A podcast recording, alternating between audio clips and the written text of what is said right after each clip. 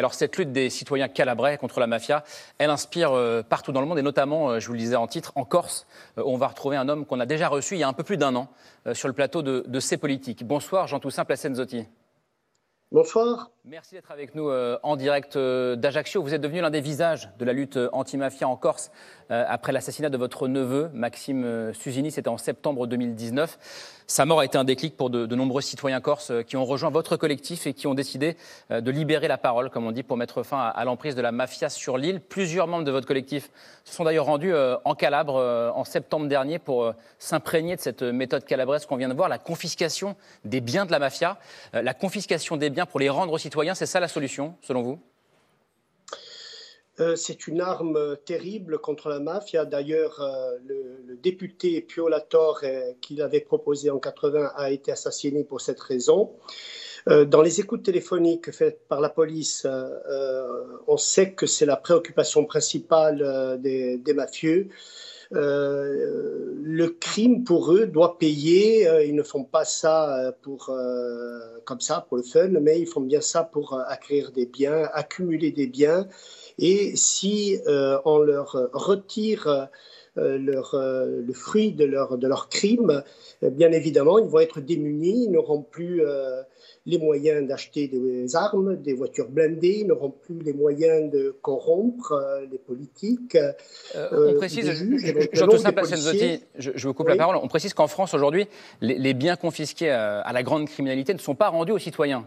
via des associations ou des coopératives, mais sont le plus souvent vendus aux enchères, c'est ça? C'est ce qui se passe ici en France? Alors, il y, a deux défauts. Il y a deux défauts dans la loi française concernant la confiscation des biens. C'est que, premièrement, elle n'est pas obligatoire. Et ça, le, député euh, euh donc l'a, bien, qui est, qui est l'auteur de la loi sur la confiscation, l'a bien compris, puisqu'il demande maintenant à ce que la, confiscation des biens soit obligatoire. Le deuxième point, c'est que euh, la confiscation intervient dans les condamnations pénales.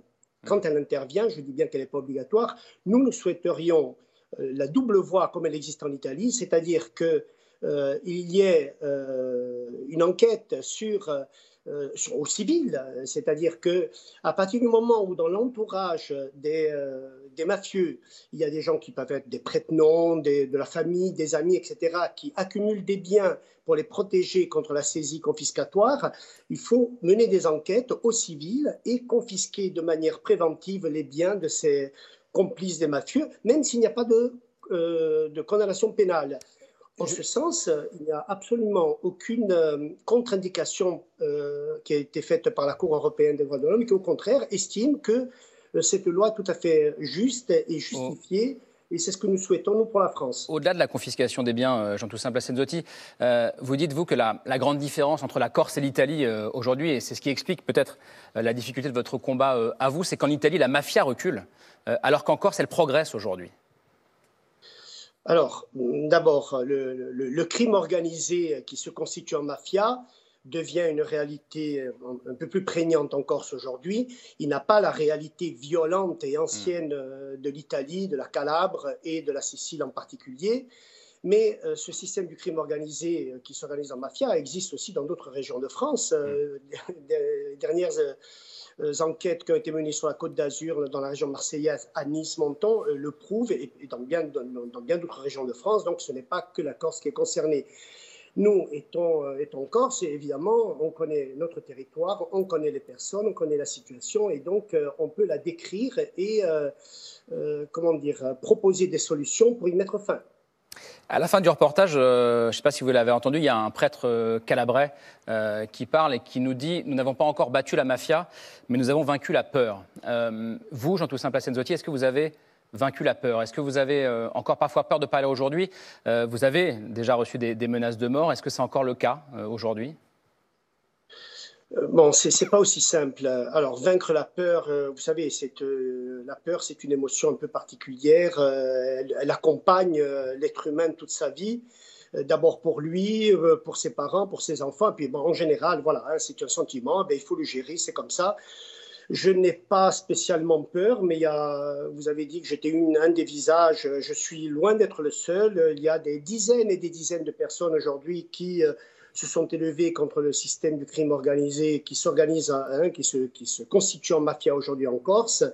Euh, et donc, euh, euh, comment dire, ça donne de la force à d'autres personnes qui pensaient être seules dans leur coin. Non?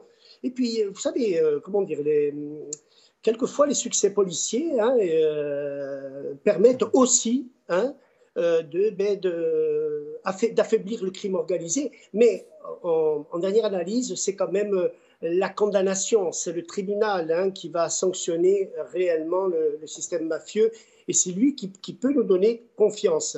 Merci. Euh, il faut qu'il y ait une conjonction citoyen, citoyen, appareil d'État. Citoyen, appareil d'État, justice et police, qui a fait très plaisir à Benoît Barré, euh, qui vous écoute sur ce plateau. Merci beaucoup, Jotoussin Passenzotti, d'avoir été avec nous ce soir en, direct euh, d'Ajaccio. On voulait vraiment prendre de vos nouvelles ce soir.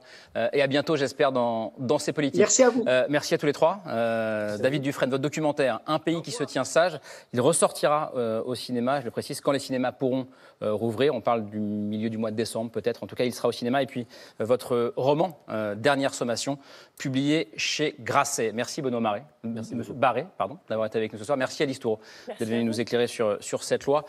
Thomas, un, micro non, non, juste un livre. Pour ceux qui aiment l'histoire et qui aiment la police, ou en tout cas l'histoire des polices, c'est pas toujours la même chose. Ça vient de paraître chez Belin, c'est extraordinaire et je vous l'offre. Vous le ferez à Benoît Barré À Benoît Barré. Allez, policier et fan d'histoire. Allez, on se retrouve, euh, Camille, Thomas, avec toute l'équipe de, de ces politiques dimanche prochain à 18h35 pour un nouveau numéro. Ciao.